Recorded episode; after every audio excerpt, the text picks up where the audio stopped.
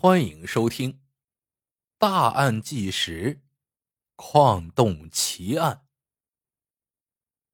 贵州偏僻山村，荒废数年的幽深矿洞，怪象传说的恐怖之地，惊现直立状漂浮女尸。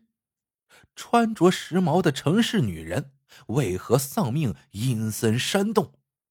看，贵州警方侦破。矿洞奇案。二零一二年正月初九，贵州省麻江县过完春节还未外出打工的小李，这天中午在帮家里放牛，没多一会儿，居然走到了那处恐怖的山洞口。那个洞里到底有什么？真的这么恐怖吗？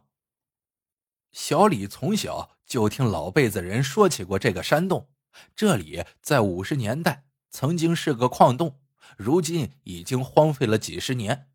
然而，人们对这个矿洞的关注并未一时一刻停歇。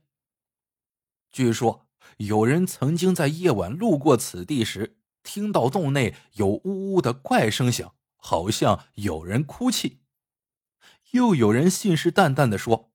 自己曾经看到过人形一般的动物窜进洞去，不见踪影。时间久了，关于矿洞种种离奇传说层出不穷。小李也是听着这些传闻长大的。这一天，已经二十多岁小伙子的小李放牛时，再次来到了洞口。好奇心急速膨胀的他，不知哪里来的勇气，决定进洞探险一番。于是，小李举着手机微弱的光亮，缓缓的走进了山洞。黑暗很快吞噬了他的身影，洞里静悄悄的，没有一丝声响。大约走了几分钟，小李的面前出现了一个积水潭。水里会不会有什么东西？这个怪异的想法突然间冒了出来，小李自己也控制不了。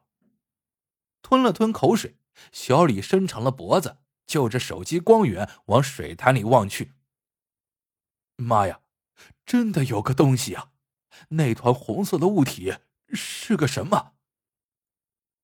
小李的心狂跳不已，他确信自己看到水潭里真的漂浮着一团巨大的红色物体，似乎还有两只手臂出现在红色物体两旁。人。尸体，水潭里有具红衣浮尸。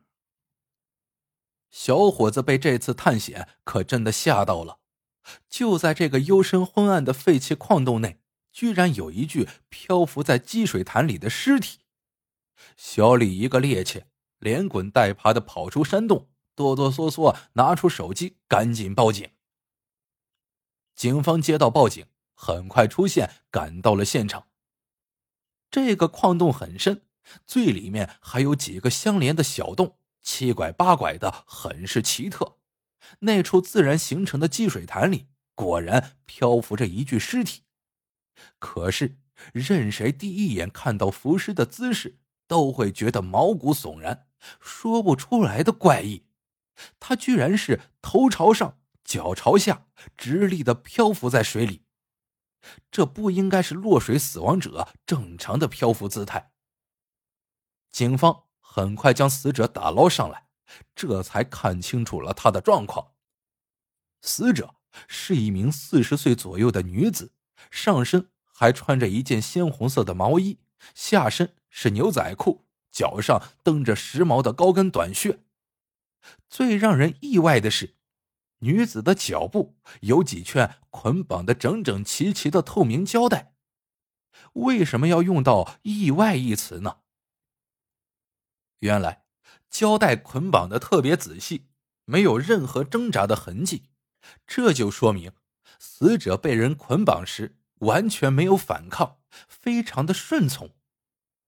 为什么女子不反抗？难道她不害怕吗？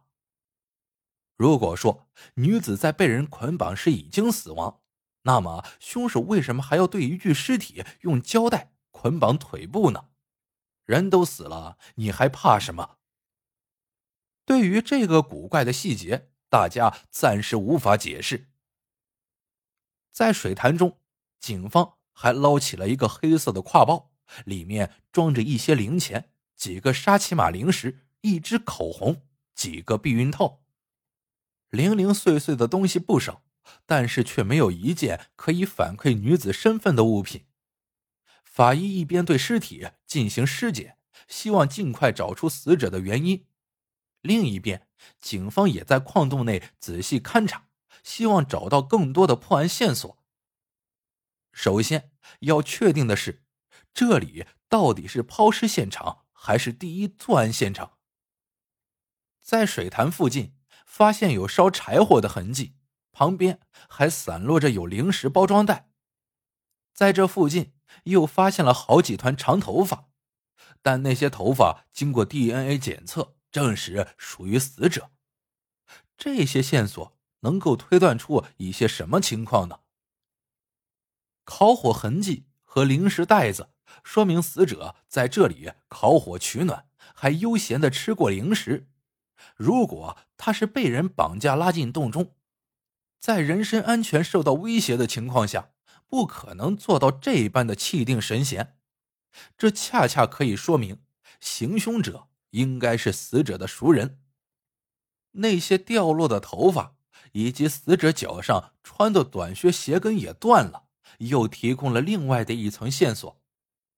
一开始可能是和平状态，但是很快死者和行凶者起了冲突，在挣扎过程中。死者的头发被扯掉不少，鞋跟也被磕断。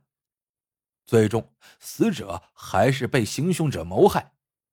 如此说来，这个矿洞应该就是第一作案现场无疑了。那么，死者到底是怎么死的？是被人推下水潭溺水而亡的吗？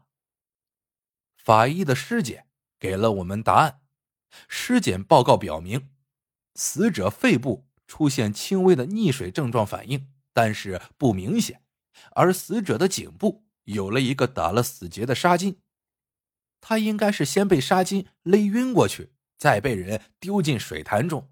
由于处于深度昏迷，因此吸入肺中的水并不多，但是足以致命。那么，死者到底是谁？从现场死者穿着。和挎包里的东西来分析，这名女子并不像普通的农村妇女，时尚的打扮显示她应该来自城市。可是这处矿洞并不是什么旅游胜地，如果不是当地人，不太可能熟知此处有这么一个隐秘的作案地点。这说明凶手大概率是本地人，一个城里来的打扮时髦的女人。一个本地生活的农村人，这两个人如何走到一起呢？最令人困惑的是，女子应该是跟随凶手自愿来到这里的。那么，他们两人到底是什么关系呢？